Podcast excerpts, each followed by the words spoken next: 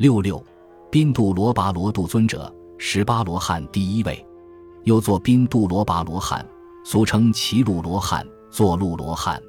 他端坐神鹿之上，若有所思，清高自赏。宾度罗是印度十八姓之一，为贵族婆罗门的望族，跋罗度蛇氏名。据说他本来是印度优陀阎王的大臣，权倾一国，但他忽然心血来潮，自行去做了和尚。优陀阎王亲自请他回转做官，他担心国王劝说，遂遁入深山修行。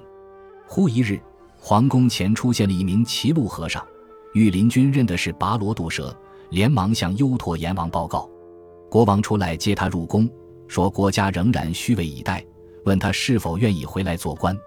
他说此次回来别无他想，是想导引国王出家。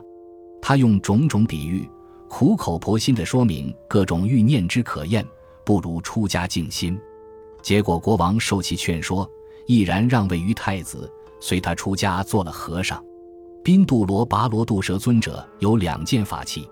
他坐于松树之下，左手托钵，右手持笔，打开石桌上经书，书旁香炉青烟袅袅。侍者持羽扇而立。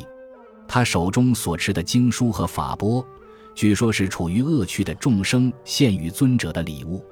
恶趣，佛教是指罪恶的去处，一般以地狱、恶鬼、畜生三趣称为三恶趣，又称三途、三恶道，为纯粹恶业去往之处。而天人与之相反，为二善道。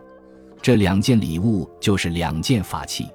当时，宾度罗跋罗度蛇尊者为恶趣众生说法，处于恶趣的众生，看到或者触摸到经书或法钵，都将得到多方的援助。由于邪念而坠入恶趣的人，看到或触摸尊者的两件法器，将会减缓所受的痛苦。两件法器还可帮助聋人。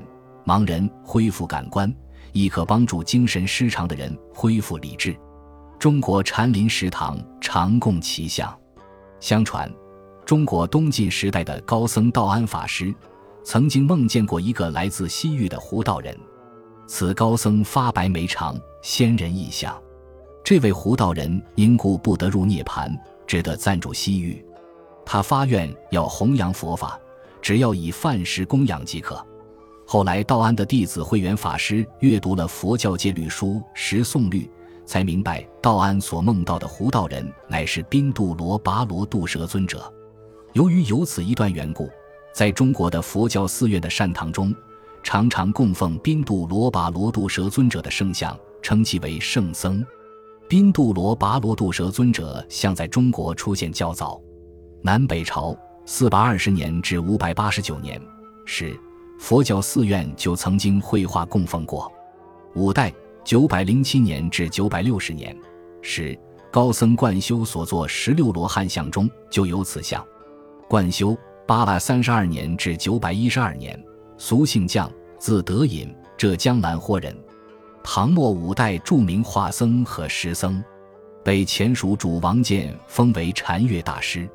他以诗著名，有《禅乐集》存世。